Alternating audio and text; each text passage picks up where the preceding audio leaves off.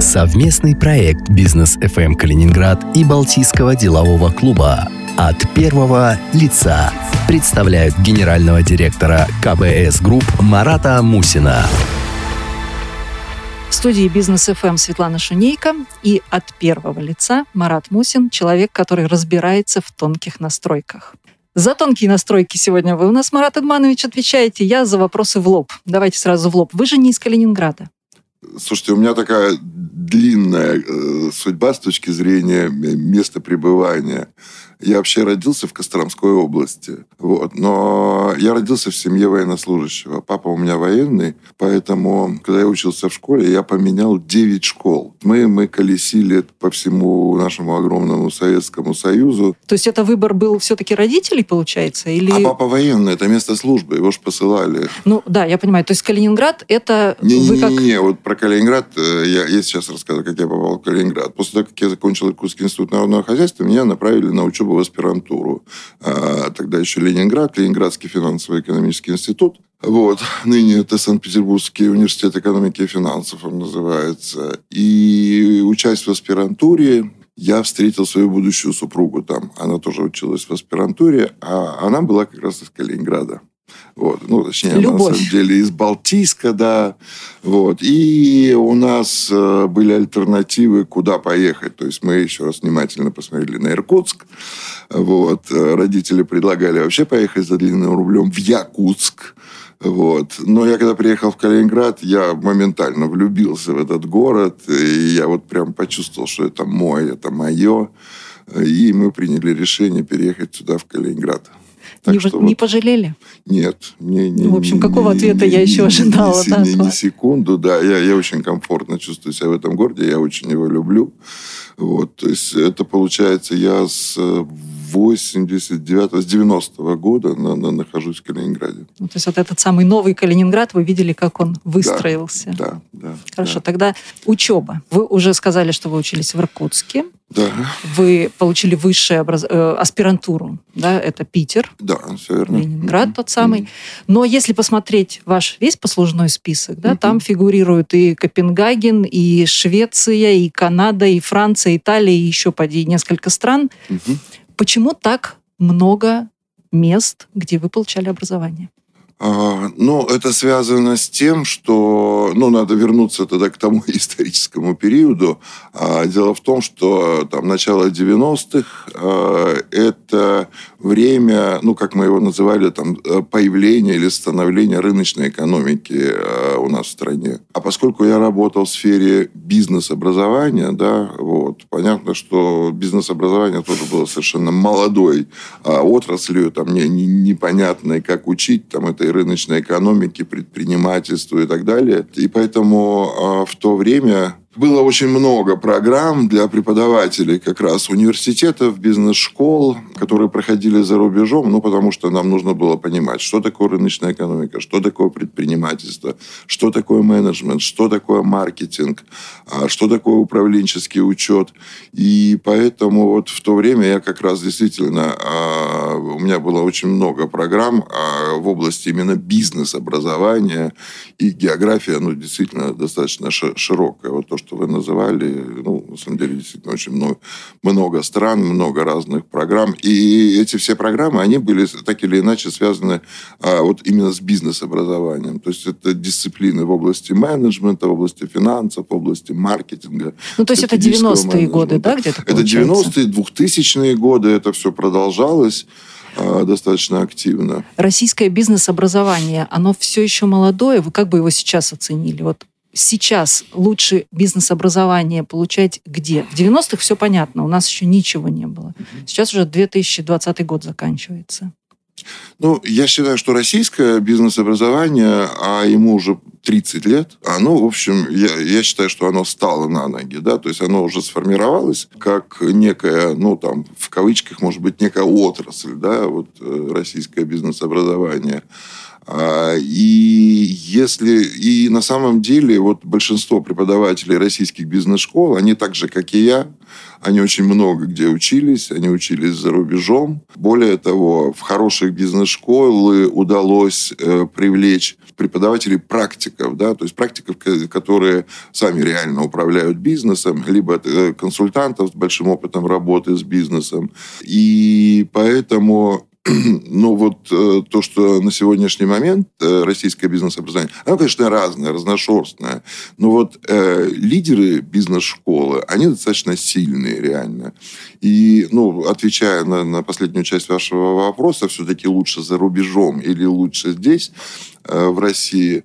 Знаете, э, все-таки российское бизнес-образование, оно э, больше опирается на российские реалии, да, то есть уже достаточно большой опыт эм, изучения успешного развития российских компаний. Поэтому, если говорить о выборе и выбирать, там, ну, условно говоря, российскую бизнес-школу или западную бизнес-школу, это зависит, ответ на этот вопрос зависит от того, где ты конкретно намерен делать свою карьеру. Если ты, да, в Калининграде, то... если ты намерен в Калининграде. Ну, конечно, это российская бизнес-школа, бизнес-школа лучше То есть не, не, не европейская, выбирать. Ну, ну, понимаете, если, если ты нацелен на работу в Европе, тогда европейскую. А если ты нацелен на работу в России, ну, конечно, лучше э, тогда российскую бизнес-школу выбирать. А кто сейчас в России такой вот? Самый сильный? Самый сильный. Ну, самый сильный, я считаю, на протяжении вообще этих вот всех 30 лет, на мой взгляд, э, самая сильная бизнес-школа и МИСП да, Санкт-Петербургский институт менеджмента э, называется. То есть, это не Питер. тот, где вы в аспирантуре были? Нет, нет, нет это не тот. Не, не тот. Вот. Ну, несколько сильных бизнес-школ э, находятся при э, вот этой вот РАНХИКСе, да, mm-hmm. то есть Российская Академия Народного Хозяйства и Государственной Службы. А как вы относитесь к такому утверждению, что все эти бизнес-школы это только выкачивание денег, все эти, особенно вот коучи, э, семинары и так далее, это все пустое, нужно идти и зарабатывать, смотреть, может быть, на чей-то опыт и на своих ошибках вперед, вперед, вперед. Вы знаете, ну, я, я очень тесно общаюсь с предпринимателями, там, входя в том числе в Балтийский деловой клуб, торгово-промышленную палату, и когда общаюсь с предпринимателями, есть разные точки зрения, действительно, вот то, что вы говорите, да. Есть люди, которые считают, ну, действительно, вот... Э, все ну, это, лишняя все, корочка еще все будет это лежать, да, да. и вот есть любители этих корочек, которые учатся бесконечно, там, вечные студенты и так далее. Есть такая точка зрения, а есть другая точка зрения, что нужно постоянно а, черпать новые знания, новые компетенции, а мир не стоит на месте, поэтому это очень важно, да, э, учиться. И тут я бы хотел добавить еще следующее. А, на самом деле, вот я, имея достаточно большой опыт обучения за рубежом, сделал для себя следующий вывод, что так же, как и у нас, ну, имеется в виду в нашей стране, есть э, хорошие бизнес-школы, а есть не очень. И даже в, одной, в, в рамках одной бизнес-школы, так же, как и у нас, есть хорошие преподаватели, а есть не очень. Поэтому, ну вот, что называется, если тебе повезет попасть на хороших преподавателей, то я считаю, ну, это реально может давать там толчок в твоем развитии как предпринимателя, но может давать тебе новые идеи, может давать новые инструменты в управлении бизнесом. Поэтому, ну, вот я привержен приверженец того, что в общем, нужно постоянно а, учиться, получать а, новые знания. Ну, если мы возьмем ту же фигуру, которая там очень известная у нас а, в регионе, один из известных предпринимателей, там Николай Власенко, да, слушайте, он постоянно учился. То есть вот он начинал, начинал там а, в нашей Калининградской школе международного бизнеса, вот, и потом его это зацепило, и он потом учился там а, и в Москве, и учился за рубежом. И, судя и по постоянно... всему, ему это не помешало и не повредило. А, даже, может быть, и наоборот. Ну, вот, я не знаю, надо задать ему, ему это, этот Но если вопрос, он продолжает да, и продолжает, да, да, то тогда, тогда, продолжая вашу мысль про то, что есть хорошие бизнес-школы, есть mm-hmm. плохие, а есть же еще и обучаемые, и необучаемые. Да, есть желающие учиться, не желающие учиться. Это я так перехожу к калининградским предпринимателям. Mm-hmm. Тоже интересный пласт. Вы работаете по собственно, по своему бизнесу вы контактируете с предпринимателями не только калининградскими. У вас география пошире гораздо. Ну, вот то, что касается предпринимателей из других регионов, их доля невелика на самом деле. Но вот они есть. Числе, Сравнивать вы можете, есть. я думаю. А, Или но да? для того, чтобы сравнивать, нужна такая... Мы, кстати, недавно с Михаилом Мастером на эту тему говорили, тоже по, по, по поводу сравнения калининградских и там российских предпринимателей. И Михаил очень мудро ответил на этот вопрос, и я его, собственно говоря, поддерживаю. Он сказал, что ну, для того, чтобы делать такое сравнение, ну, нужна какая-то, в общем, такая большая выборка, статистика и так далее. Поэтому э, все мои сравнения, я могу их, конечно, сделать, но они будут основаны на таких вот личных личных ощущениях. Ну, личные ощущения это всегда очень интересно. Недавно в интервью как раз на Бизнес ФМ Владимир Щербаков, Автотор, да, да, да, да. сказал о калининградских предпринимателях, я цитирую, чтобы никаких замечаний.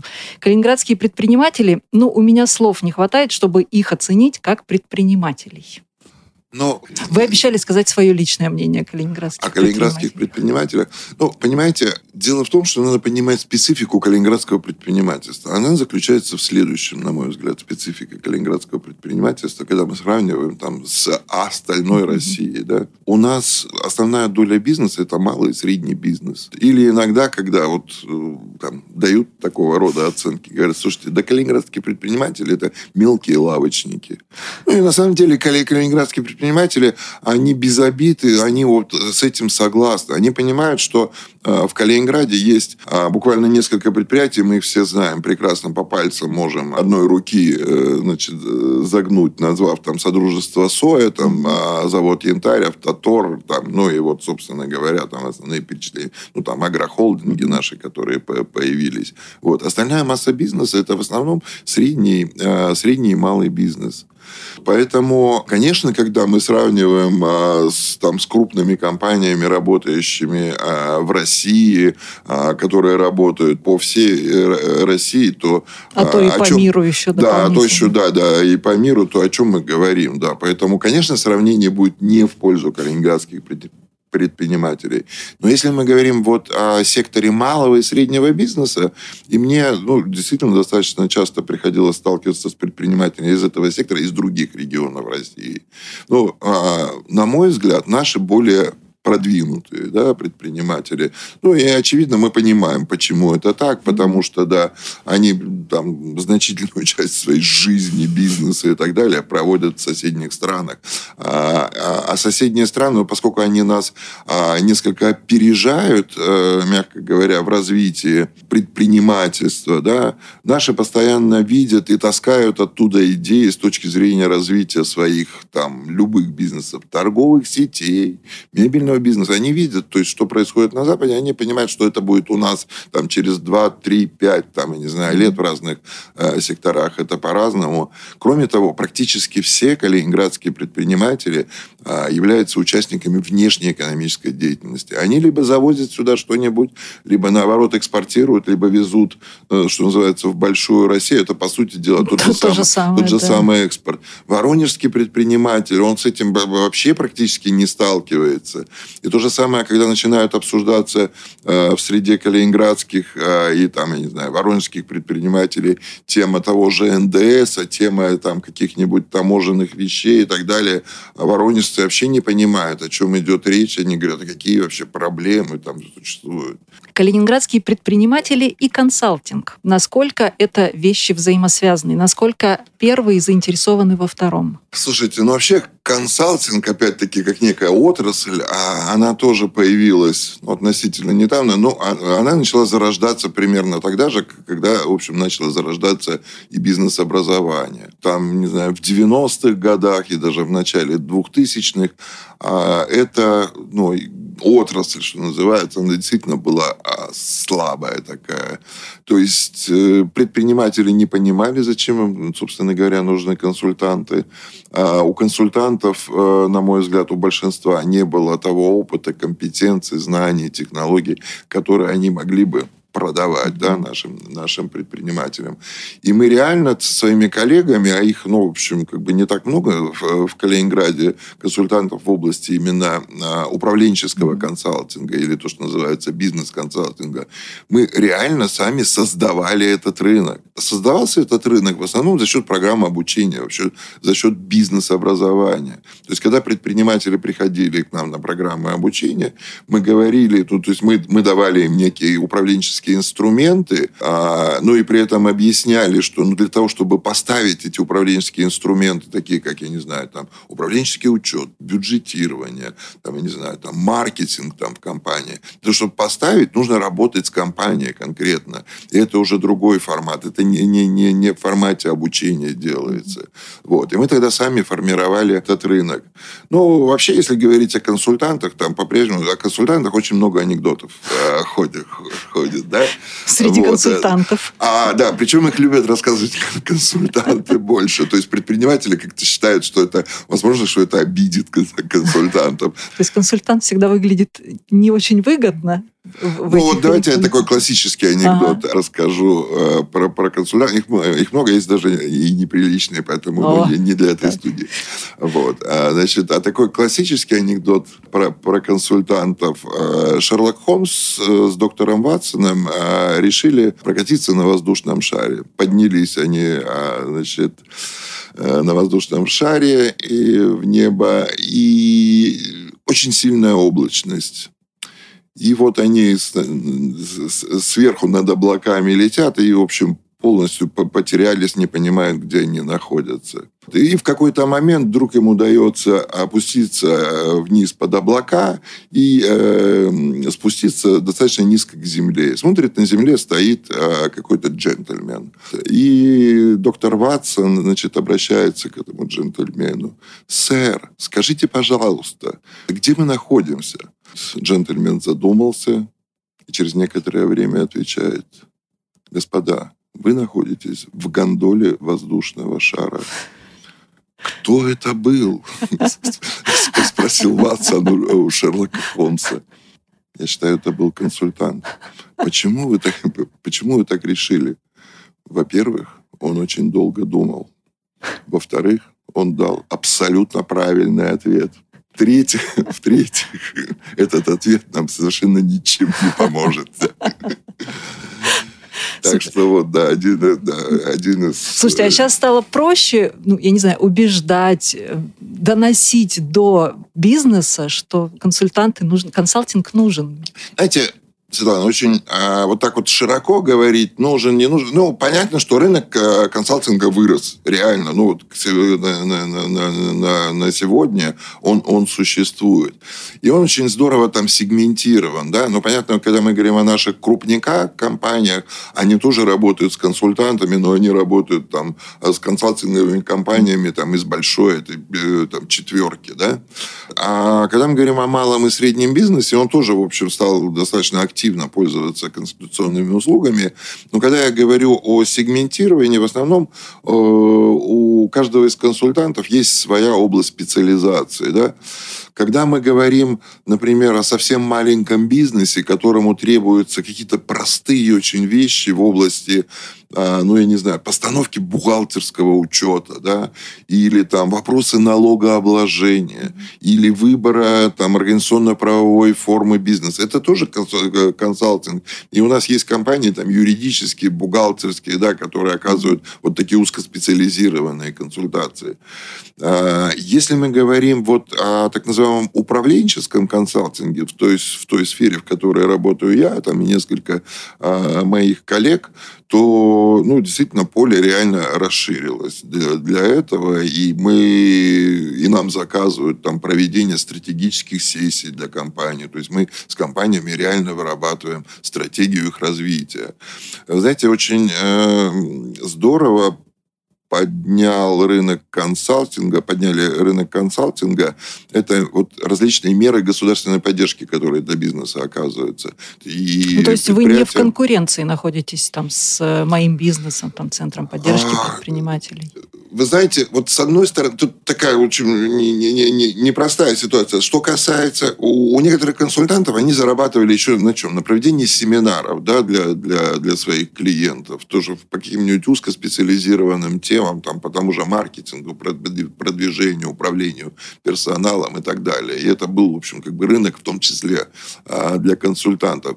И, по сути, этот рынок выжег да, центр поддержки предпринимательства, ну, потому что куча-кучная бесплатных семинаров, вебинаров там и так далее. А, но с другой стороны, а, при этом он и создал а, рынок, вот связанный к тому, чтобы попадать в программы государственной поддержки, а, нужно готовить документы. То есть это вот новый рынок. Я знаю, что мои коллеги-консультанты вот сейчас, не поднимая головы, трудятся над бизнес-планами по, например, возвращению вот этих вот объектов культурного наследия mm-hmm. да, в экономику. То есть какой-нибудь замок Рогнит или там еще чего-то такое – нужно писать бизнес-план, что ты собираешься из него сделать. Нужно обсчитывать его финансово и так далее. Ну, а у достаточно многих предпринимателей либо А, либо нет сотрудников, которые умеют это делать, у самого нет либо компетенции, либо нет времени на это, да, у него текучка, текучка, текучка, вот, он вынужден выживать вот в этих условиях, вот, поэтому, поэтому они обращаются к услугам консультантов. Вот, вот, вот, вот это вот появилось э, направление действия. Слушайте, а бывает такое, вот вам в КБС групп, да, просят какую-то управленческую там извините, я сразу сказала, что я не за тонкие материи, какую-то штуку управленческую наладить вся в компании. Вы приходите, все посмотрели, и собственнику сообщаете, что, в общем, у него все неправильно, он вообще неправильно все сделал и неправильно управляет. Как, какая реакция вообще? Человек тут вроде как бизнес создал, а вы ему начинаете какие-то азы. Знаете, слушайте, вы очень, очень хороший вопрос такой задали. На самом деле такая ситуация случается, ну, я бы сказал, там, в 70% случаев после, обращения. Знаете, э, мы же консультанты, э, ну, мы, мы много где учились, да, и мы такие, не знаю, там, рафинированные, да, то есть мы считаем, что все должно быть правильно ну, в компании. Да. Вот так вот должен ставиться управленческий система, учет, да. структура, да, подчиненность, там, ответственность, там, ну, нас же учили, как это а, в хороших компаниях делается. Смотришь на наше предприятие, ну, с виду такое крепкое, известное предприятие, на рынке такое, оно постоянно звучит где-то там в средствах массовой информации, они такие активные и так далее и раз тебя пригла- при- приглашают в качестве консультанта, да, ну, по какой-нибудь, а неважно какой теме, а ты так или иначе все равно вынужден а, влезать полностью внутри предприятия. И ты когда туда заглядываешь вовнутрь, и ты видишь, мама ты дорогая, как, как оно существует, вообще, да, да, как оно до сих пор на плаву. На самом деле, те методы управления, которые используют наши предприниматели, они по-прежнему... Ну, я, я ни в коем случае их не критикую. Не-не-не, нормально. Слушайте, они... А, вот а, многие люди, они, ну, предприниматели наши, они страшно талантливы. Они талантливы с точки зрения понимания, где деньги вообще находятся, где их можно заработать, да. У них вот это вот видение а, как развивать свой бизнес, развито суперски вообще. При этом вот система управления, которая внутри находится, это вот этот вот колосс на глиняных ногах. И ты когда приходишь и говоришь, слушай, а как у тебя, у тебя нет этого, у тебя нет вот этого, как ты, как ты управляешь этим бизнесом? Очень по-разному. Очень по-разному. Слушайте, многие пришли, многие стали предпринимателями, вы знаете, у нас много бывших военных. Угу. Они просто вот шашкой машут. А, единственное, очень часто вот отсутствие такой системы приводит к тому, что все замкнуто на этом вот одном лице, все на нем находится. Он контролирует каждый винтик-шпунтик там в своем бизнесе. И у него, ну, реально нету времени вообще э, там на, на, на что-то другое, кроме, э, кроме своего бизнеса. И, и тогда мы, понимаете, мы как консультанты уже больше даже работаем психотерапевтами, да. Мы говорим, слушай, ну, нельзя так управлять бизнесом. А нужно уже там создавать команду, делегировать, потихоньку отходить от управления. Вот. Знаешь, есть другие интересы. Ты хочешь заняться гольфом, ты хочешь там, а, не знаю, пойти в политику. За грибами еще. хочешь пойти. За грибами, да. да, надо ходить чаще и так далее. Вот, так, а поэтому а эта история вот такая, да. Я поняла. Вы кому-нибудь секреты-то свои грибные рассказываете или нет? Есть у меня шанс получить эксклюзив? Потому что, извините, Марат Эдманович, о вас только и говорят, что вот идем все за грибами, одно и то же место, одно и то же время, мы возвращаемся, ну, как бы так, ну, есть что-то. Марат Идманович с женой тащат полные корзины. Давайте, Похоже, я себя позиционирую в Фейсбуке неправильно, не как консультант. То есть у меня есть проблемы с ну, позиционированием. На самом деле, если сказать честно, а будет как-то возможность на эту тему пригласите, пожалуйста, мою супругу. Вот, потому что на самом деле основную массу грибов, которые на наших фотографиях собирает она. Вот. У нее. У нее там то ли третий глаз, то ли роговица какая-то. Слушайте, она их находит под листьями, там реально, там, знаю. Э, она там идя за мной сзади, собирает за, за, за мной эти грибы. У меня, во-первых, ну, как бы и со зрением не очень хорошо, но я все равно в очках хожу, я все равно их не вижу, да. Но я все равно страшно люблю собирать грибы. Но, еще раз говорю, основная масса грибов – это моя супруга. Она выросла здесь, в лесу, вот, в Балтийске, поэтому с детства выходила за грибами. Но слово «грибалка», которое в Балтийском деловом клубе используется, я думаю, вы тоже поучаствовали в том, чтобы это слово там стало активно употребляться. Да, конечно конечно, да, конечно. Но Балтийский деловой клуб это не столько грибалка, сколько сообщества. Как, как давно вы в Балтийском деловом клубе уже? А, ну, у меня с Балтийским деловым клубом история такая. Я вообще стоял у истоков его создания, то есть, когда работал в школе бизнеса. Я просто ну, на, напомню, что Балтийский деловой клуб, он создавался из выпускников а, программы «Развивай свою фирму» Калининградской школы международного бизнеса. Я тогда в ней, естественно, работал. Я стоял у истоков его создания, и все первые мероприятия в них участвовал. Я, единственное, не был членом тогда клуба. Официально я вступил в клуб, когда у меня у самого появился собственный бизнес. То есть, когда, как я говорю, я стал старпером и стартапером одновременно. Да, вот мне исполнилось 50, я создал, я создал свой бизнес и вступил в клуб, так, это, сейчас скажу вам, это, по-моему, 12 год, 2012 год, то есть официально стал членом ну, это клуба. официально. А так да. я, ну, все-все все эти годы... Ну, то есть, получается, общем... это уже третий десяток, вот это сообщество в Калининграде да, существует. Да. У вас есть знание о том, каков секрет, почему все люди вместе, почему Откуда вот это вот взаимодействие, взаимосвязь, почему она не рушится? Знаете, мне кажется, этот секрет в свое время открыл наш партнер, шведский консультант, который э, передавал нам вот эту вот программу «Развивай свою фирму». Дело в том, что ну, в свое время в школе бизнеса а, вот эту программу «Развивай свою фирму», то есть как учить предпринимателей, а, передавал Шведский институт менеджмента. И руководителем этого проекта был такой Кристер Ферлинг. Это достаточно известная личность в Калининграде. Он много здесь работал. А, и он ссылался на опыт Швеции, что у них тоже выпускники вот этой программы, они создали такую некую ассоциацию. Она у них там не клуб называлась, она как-то по-другому. Ну, в общем, тоже какое-то объединение выпускников этой программы. Причем оно состояло тоже из владельцев, собственников э, в основном предприятий. Ну, там где-то там топ-менеджеры предприятий ходили. То есть они после обучения не, не хотели расставаться, им хотелось продолжать общаться и так далее.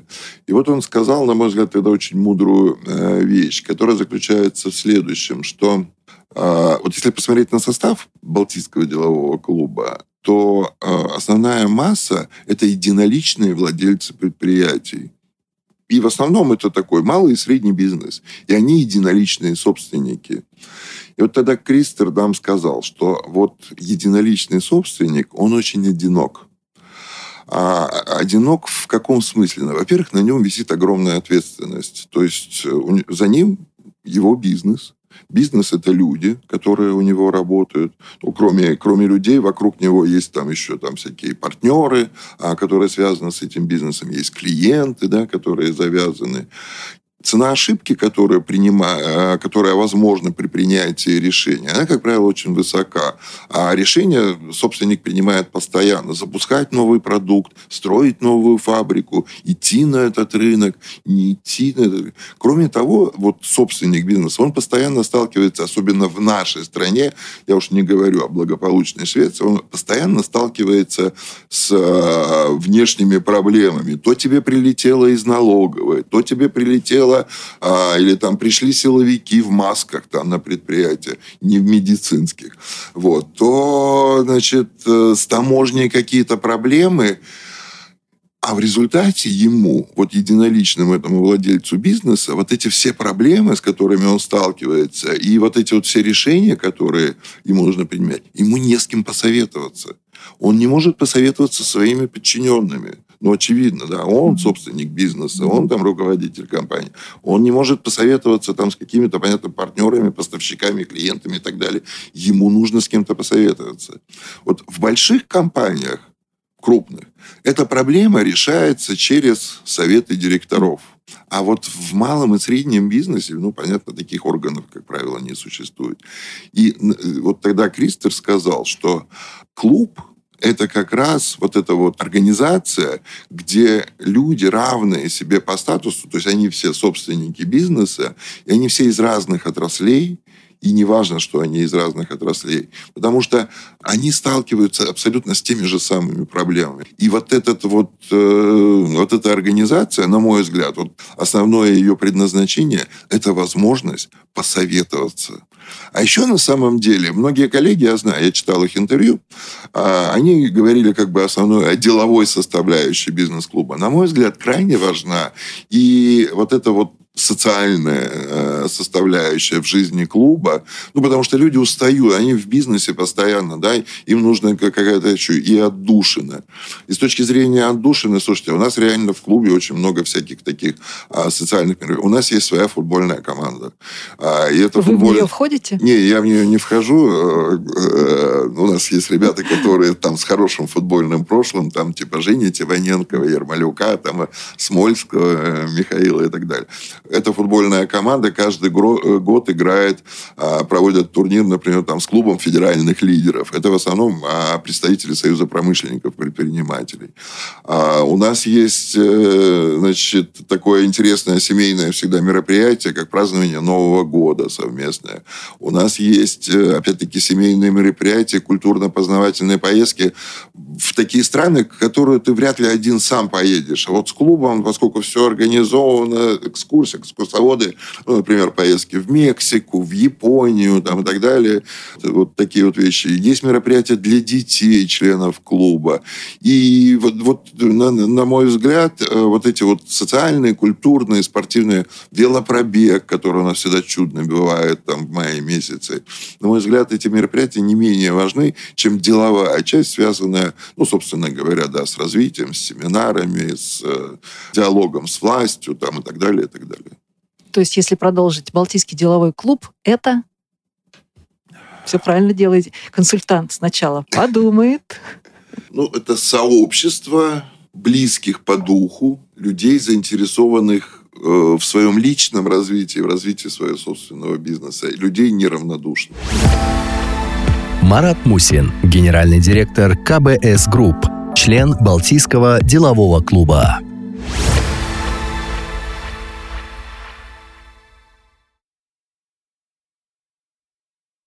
Совместный проект «Бизнес FM Калининград» и Балтийского делового клуба «Виновник торжества».